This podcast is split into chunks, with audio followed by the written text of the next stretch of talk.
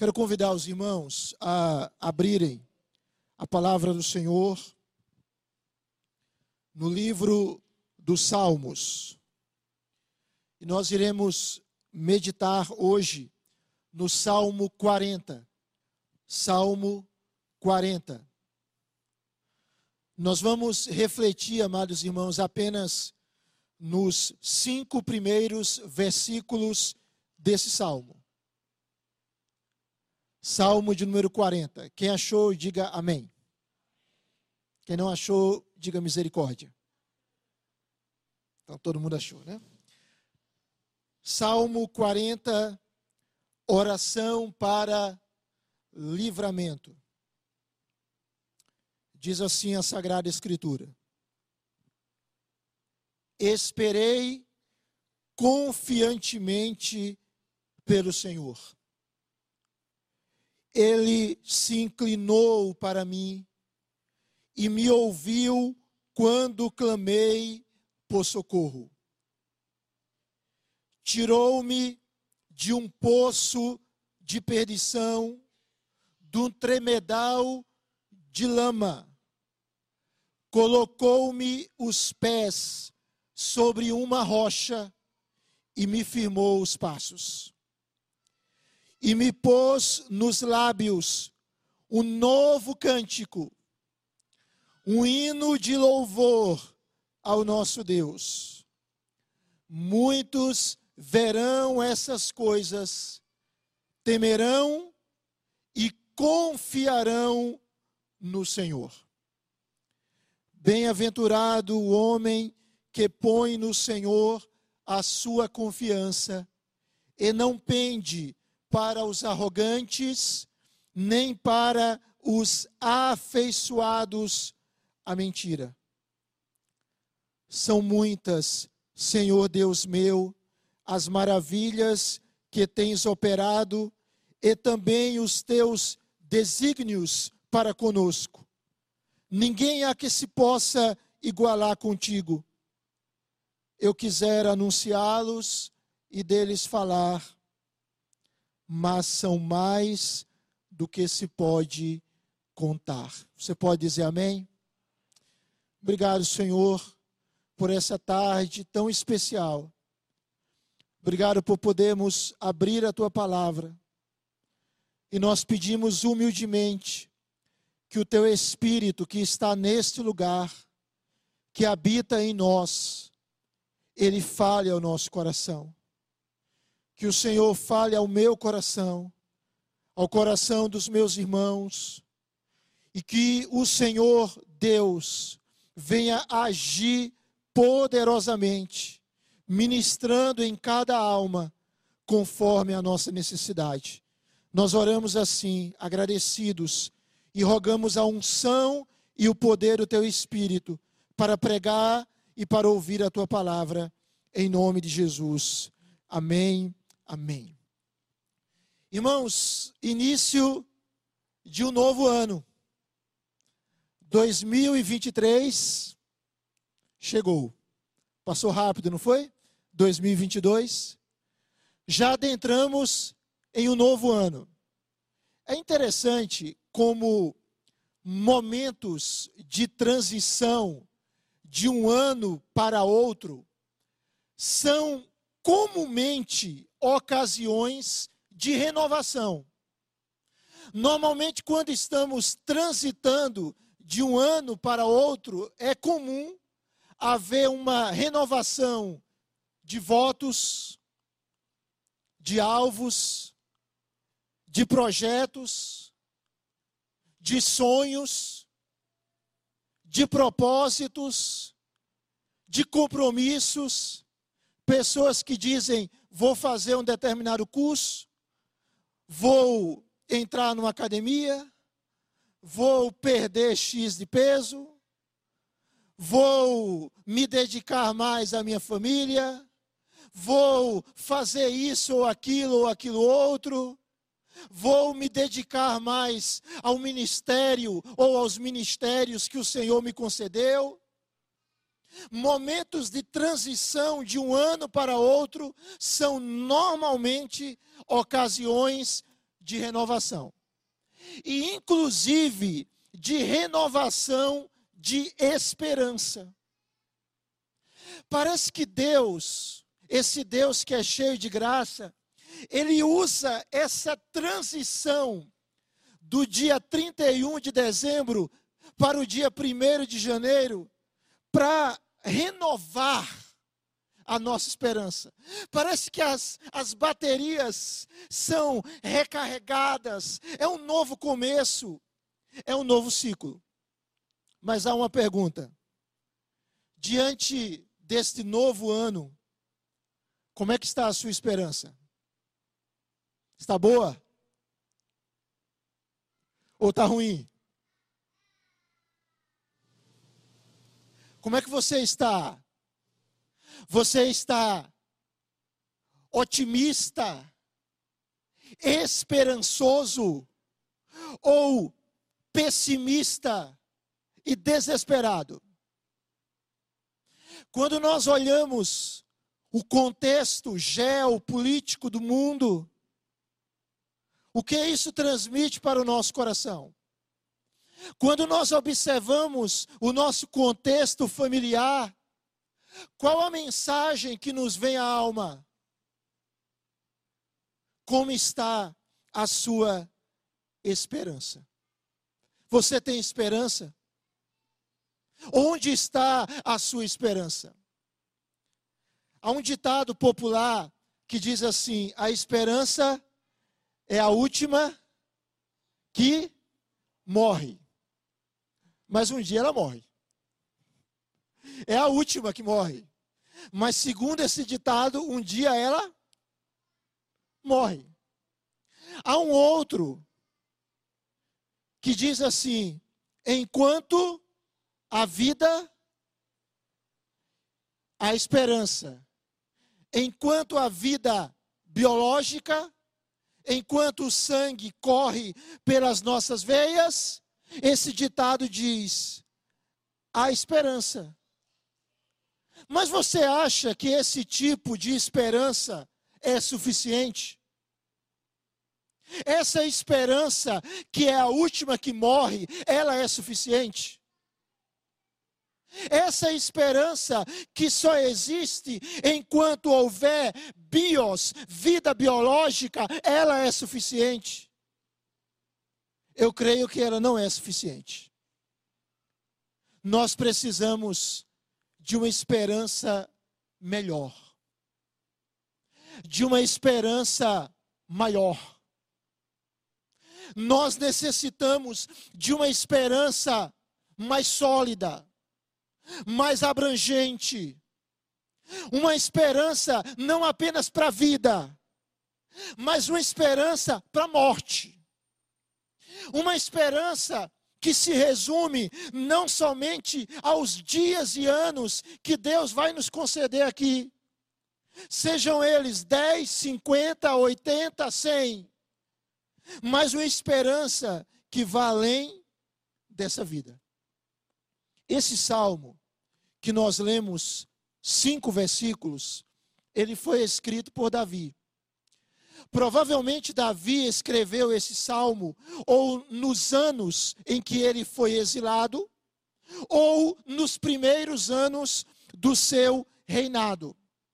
Nós não sabemos exatamente qual foi a circunstância, mas o fato, irmãos, é que a primeira sessão desse salmo, ela é um cântico um cântico de louvor a Deus pela oração respondida. João Calvino, ele dizia que os salmos, eles se constituem na anatomia da alma humana. Quando nós lemos os salmos, nós percebemos as experiências dos salmistas. E ao mesmo tempo que nós notamos a comunhão deles com Deus, nós vemos também as suas fragilidades. Nós vemos também os seus dramas, as suas dores, os seus dilemas. E nós percebemos que eles eram gente como a gente. Gente que sofre, gente que chora, gente que se angustia, gente que se inquieta, gente que se aflige, gente como a gente. Mas é interessante, irmãos, como Davi, nesse salmo, ele louva a Deus e os salmos, eles eram cantados pelo povo de Israel, os salmos são o inário do povo de Israel. E Davi louva a Deus pela oração respondida.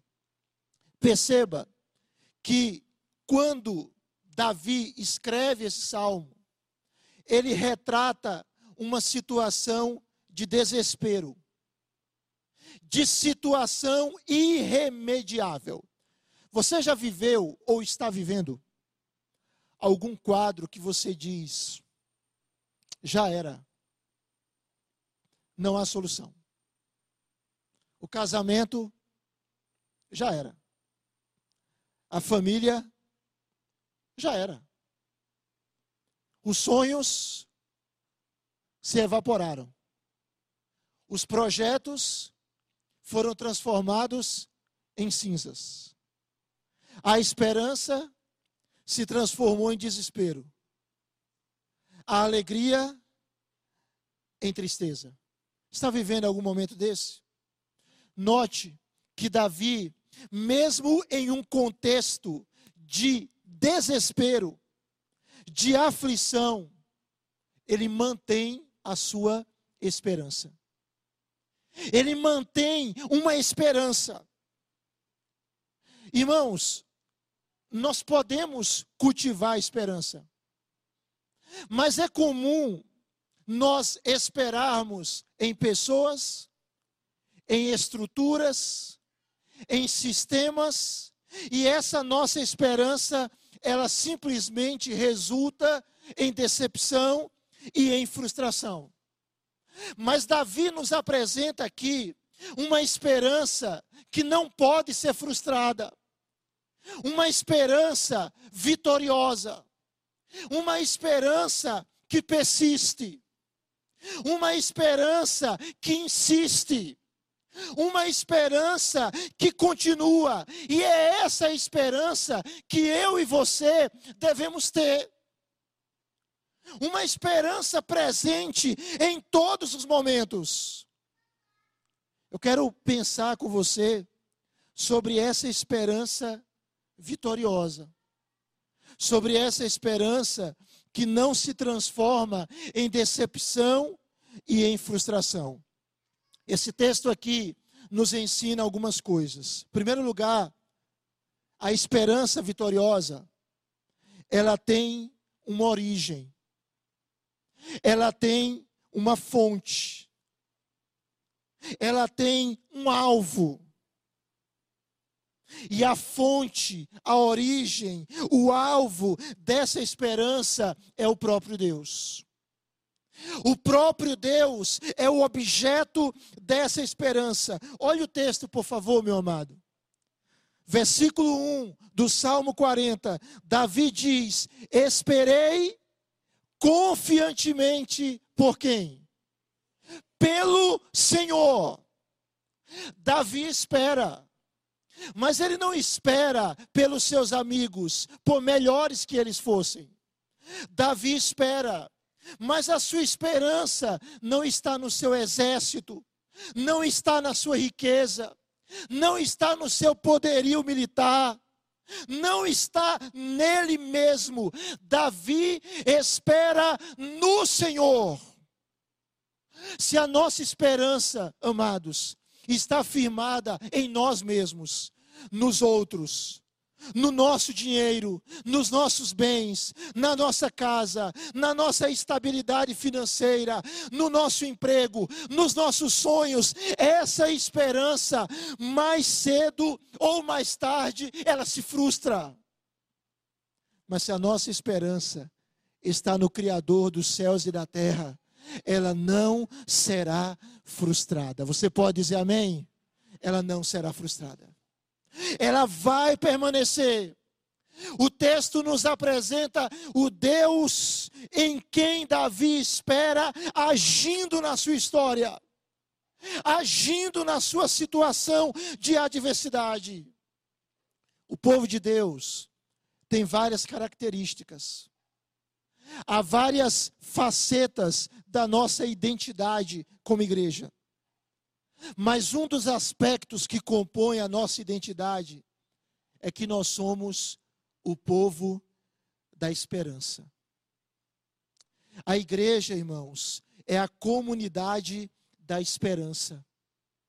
A igreja é a coletividade da esperança. E Deus, Ele nos ensina a ter esperança. Sabe por quê? Porque Ele é o próprio Deus da esperança.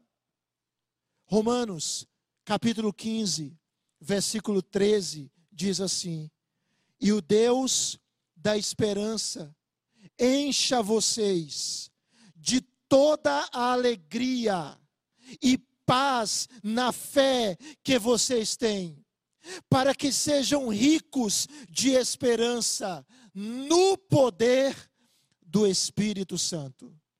Nós servimos ao Deus da esperança. E a esperança que resulta em vitória, a esperança que não se frustra, ela está firmada em Deus. Eu não sei como é a sua história. Eu não sei quais os dramas que você passou ou que está atravessando. Mas Deus está dizendo para você hoje, nessa hora, tenha esperança em mim. Por maior que seja a dor, por maior que seja a adversidade, tenha esperança no Senhor. Você pode dizer amém? Segundo lugar, essa esperança, irmãos, vitoriosa, ela tem um modus operandi, ou seja, ela tem uma forma pela qual ela opera. E como essa esperança em Deus, ela se manifesta, ela se expressa, ela se movimenta através de duas posturas: paciência e es, ou melhor, paciência e oração. A esperança em Deus, ela se desenvolve em meio à paciência e em meio à oração. Irmãos, esperar não é fácil, não é verdade? Nós não gostamos de esperar. Não gostamos. Nós não gostamos de ir para um supermercado e vemos que há na nossa frente, na fila, umas cinco, seis pessoas com um carrinho cheio. Na verdade, não é um carrinho, é um carro enorme. Nós não gostamos de fila. Na verdade, muitas vezes nós ficamos impacientes quando o notebook, o computador, demora 30 segundos para ligar. Nós não gostamos de esperar. Esperar é a tarefa mais difícil da esperança, mas esperar é necessário. Esperar é fundamental. E esperar é uma virtude básica do cristianismo. E aqui Davi diz que ele espera, mas ele espera com paciência e ele espera orando. Observe, por favor, essa palavra confiantemente. Versículo 1 esperei confiantemente. Esse termo aqui no hebraico é uma duplicação intensiva de esperar. Ou seja, Davi está dizendo: Eu esperei e esperei.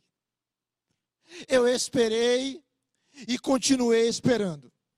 Eu esperei hoje, vou esperar amanhã, e na próxima semana eu espero.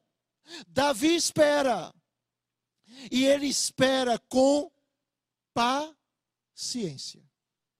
Paciência, irmãos, é um fruto do Espírito. Não é verdade? Longanimidade bondade, paciência. Esperar requer de nós paciência. Mas perceba como Davi espera. Davi não espera murmurando. Davi não espera reclamando. Davi não espera culpando os outros. Como Davi espera? O texto nos diz, no verso de número 1, que Davi esperou confiantemente pelo Senhor, e o Senhor o ouviu quando ele fez o quê? O que é que Davi fez? Clamou por socorro. Ou seja, ele esperou pacientemente e ele esperou orando. A esperança vitoriosa, a esperança que não é frustrada, ela se manifesta, ela é alimentada, ela é nutrida, ela é fortalecida, ela é robustecida à medida que a gente ora e tem paciência. Irmãos, Deus tem o seu tempo de agir. Deus não age adiantado, nem age atrasado. Deus não escreve certo por linhas tortas. Deus sempre escreve certo. Deus não chega atrasado. Deus age sempre no momento adequado. Bem, a gente precisa esperar em Deus. Há uma situação na nossa vida, na nossa família, no nosso trabalho, na igreja, há um quadro complexo e a gente continua esperando. E a gente precisa esperar pacientemente. E a gente precisa esperar, e enquanto a gente espera, a gente ora. Por que, que a gente ora, irmãos? A gente não ora para informar a Deus nada. A Bíblia diz que a palavra não saiu da nossa boca e Deus já sabe. Deus já conhece. Então a gente não ora para informar a Deus. A gente ora porque a nossa oração expressa a nossa dependência de Deus. A gente ora não para mudar a Deus. Soren Kierkegaard, ele dizia: a oração não muda a Deus, a oração muda aquele que ora. Então, à medida que nós oramos, Deus nos muda. À medida que Deus, nós oramos, Deus nos ensina a depender dEle, a confiar nele. Que nesse novo ano, o nosso coração, irmãos, esteja cheio de esperança. Esperança nesse Senhor que um dia voltará para buscar o seu povo. E que nós possamos esperar e esperar orando confiantemente pacientemente no Senhor. Olha o que diz Romanos 12, 12. Paulo diz: alegrem-se na esperança, regozijai-vos na esperança. Então, enquanto a gente espera, Enquanto a gente aguarda a concretização de promessas de Deus, de planos de Deus na nossa vida, a gente se alegra. Sabe por quê, irmãos? Porque, com todo respeito, né, Deus não é um político brasileiro. Deus não é como muitos dos nossos políticos, dos nossos representantes prometem, esperamos e aquilo não se concretiza. Em Deus, nós podemos esperar. Em Deus, nós podemos confiar. Em Deus, nós podemos descansar. Ele não vai falhar. Ele não vai falhar. Ele vai cumprir tudo aquilo que ele prometeu. Ele é fiel. Você pode dizer amém? Então, Paulo diz: regozijai-vos na esperança. Sejam pacientes na tribulação e perseverem. Romanos 12, 12. Perseverem na oração. Ou seja, junto com a esperança, ele conecta a paciência e a oração. Mas há uma terceira característica dessa esperança vitoriosa. O texto diz que a esperança vitoriosa, ela tem resultados abençoadores ela tem resultados abençoadores. Observe aí, por favor, na sua Bíblia, que o apóstolo, que Davi, ele diz o seguinte, Salmo 40, versículo 1. Esperei, você pode ler junto comigo, por favor? Esperei confiantemente pelo Senhor, ele se inclinou para mim e me ouviu quando clamei por socorro.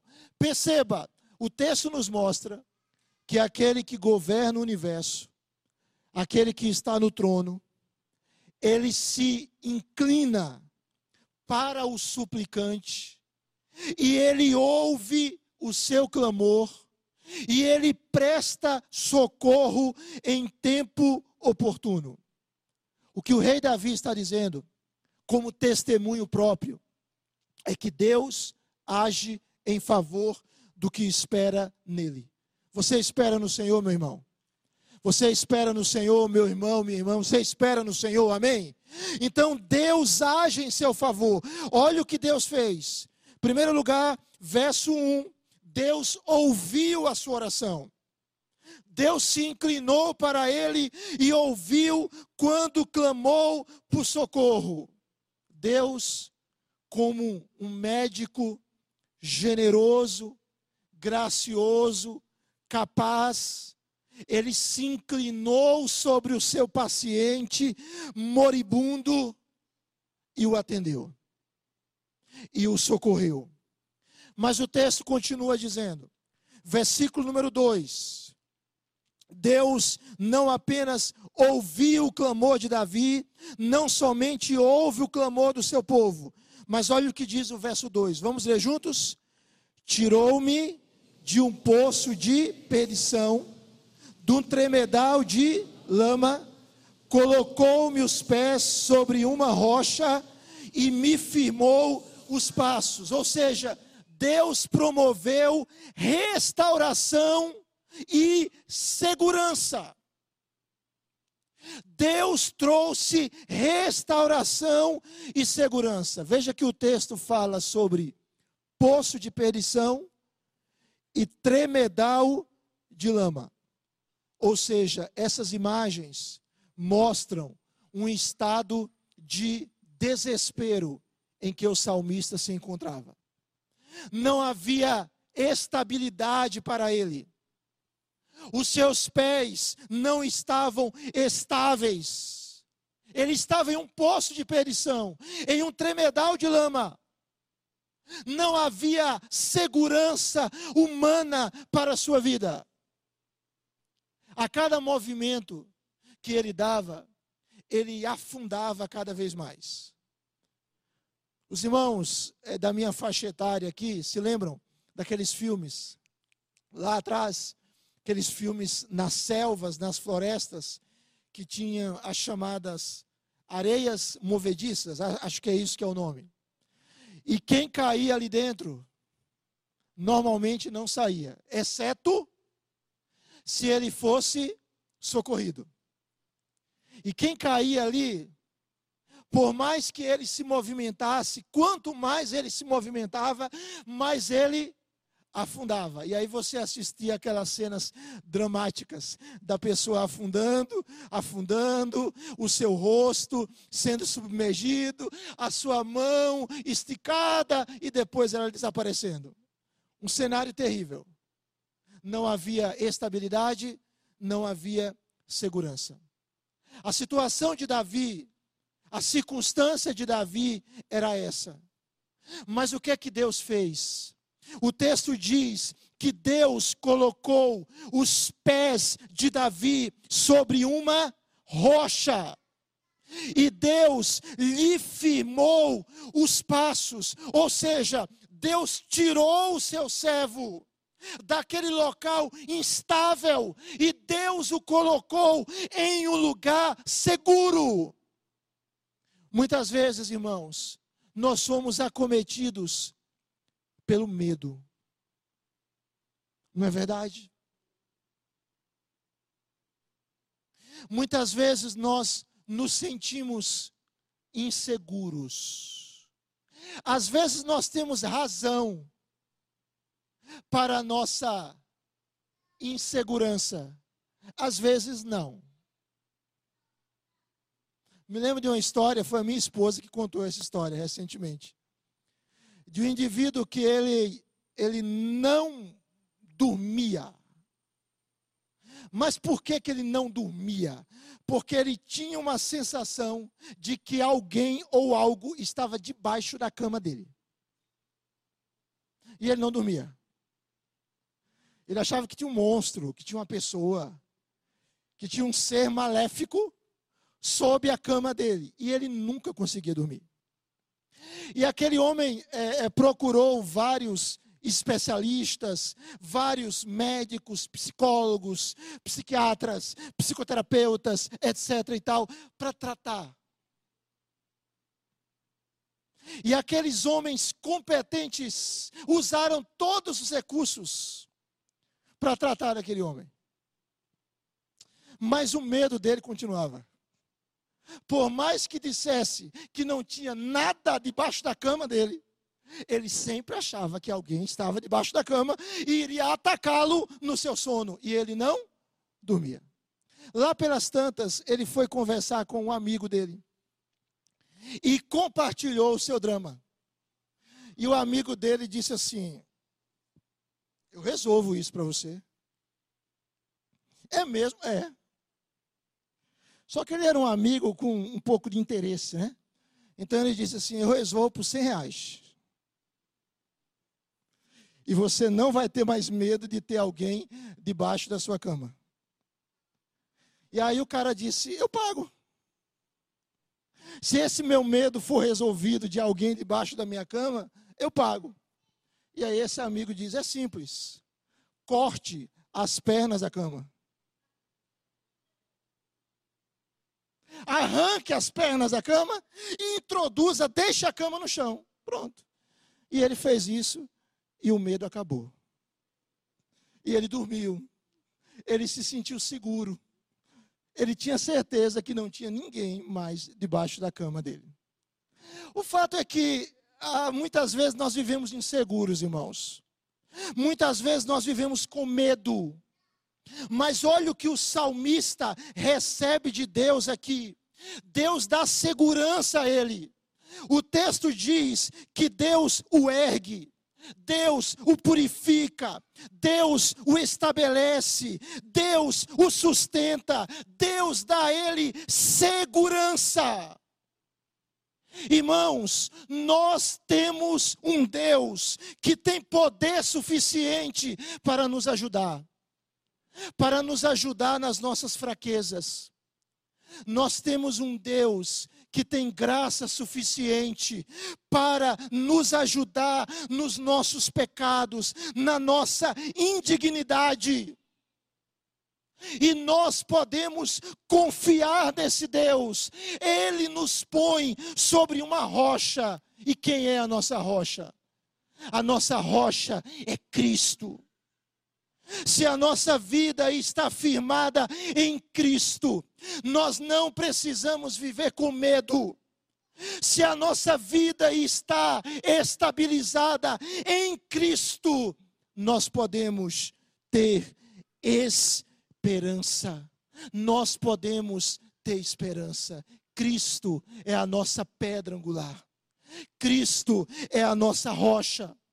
O texto, ele continua dizendo que Deus faz uma outra coisa na vida do salmista. Observe aí, por favor, versículo número 3. Os irmãos podem ler comigo, por favor. Verso 3. E me pôs nos lábios um novo cântico um hino de louvor ao nosso Deus. Muitos verão essas coisas, temerão e confiarão no Senhor.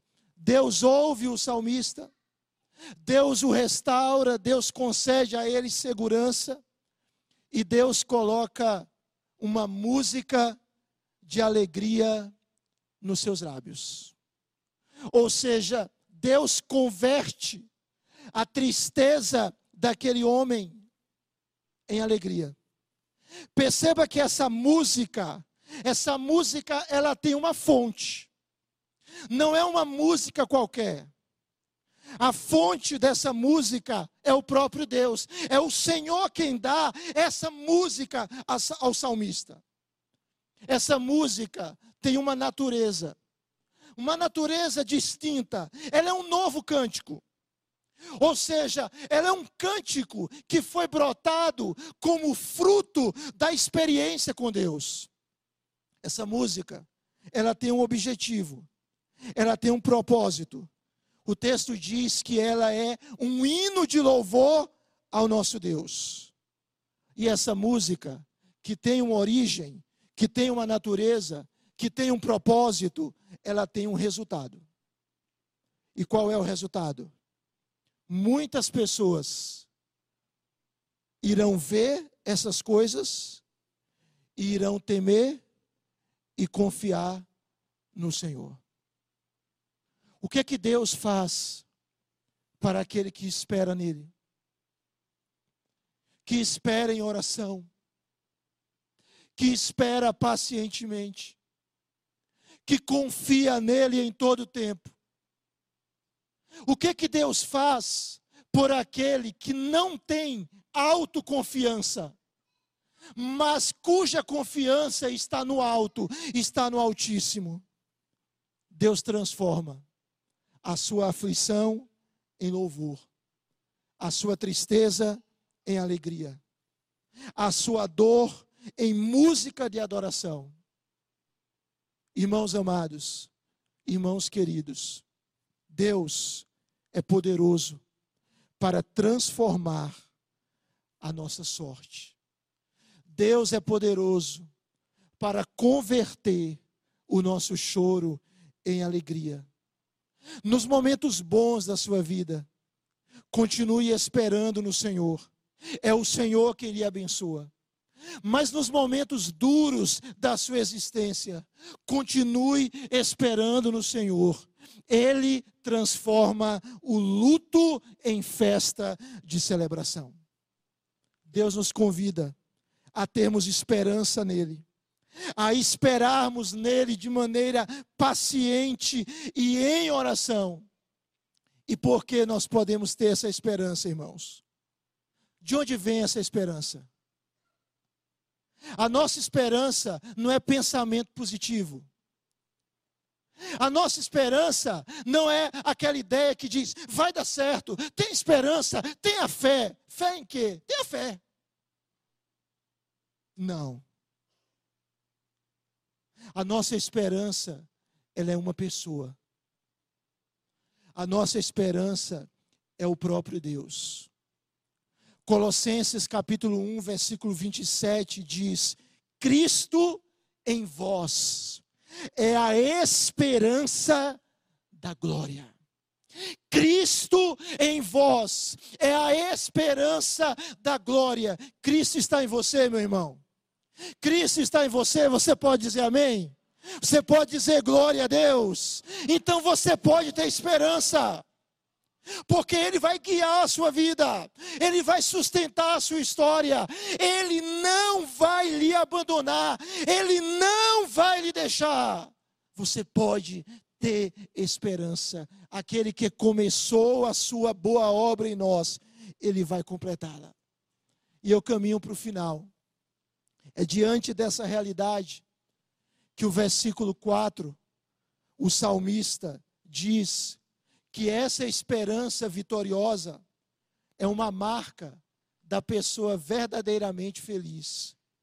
Quando ele diz bem-aventurado, ou seja, desfruta do favor e da graça especiais de Deus. É isso que significa bem-aventurado. Feliz, super feliz, afortunado. bem-aventurado, feliz. Quem é a pessoa feliz? Os irmãos podem ler comigo?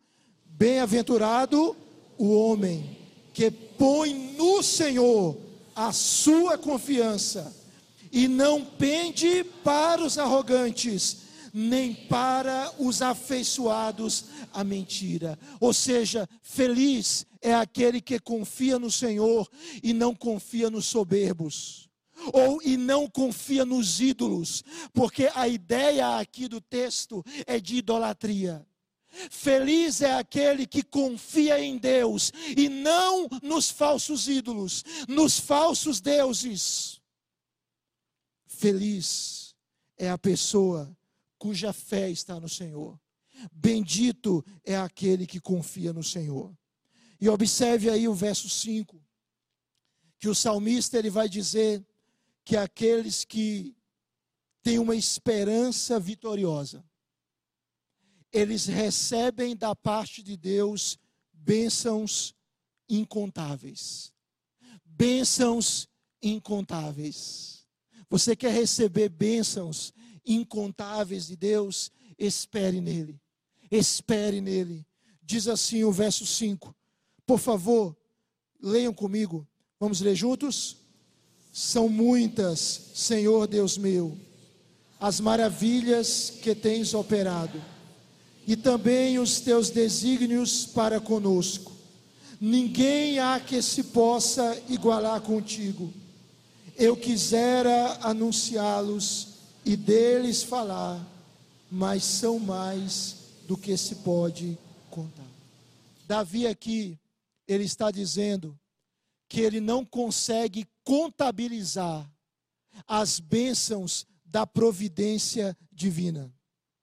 Ele não consegue contar os desígnios eternos de Deus. Ele não consegue. É como se os pensamentos de Deus se multiplicassem muito mais do que toda a aritmética humana. É como se os pensamentos de Deus fossem imensamente superiores à capacidade de Davi contar. É uma lista muito longa para ser escrita, para ser enumerada. É assim que Deus age na vida dos seus filhos. Eles têm, ele tem pensamentos maravilhosos, pensamentos grandiosos, pensamentos imensos, pensamentos tremendos. Deus abençoa de forma incontável aqueles que têm esperança nele. Onde deve estar a nossa esperança? A nossa esperança precisa estar em uma pessoa, em Jesus Cristo. Em Jesus Cristo. É em Cristo que nós temos perdão de todos os nossos pecados. É em Cristo que nós temos vida eterna. É em Cristo que nós recebemos salvação. Preste atenção, meu amado. Você não precisa temer o passado. Se você está em Cristo, você já foi perdoado. Você já foi lavado. Você não precisa temer o presente.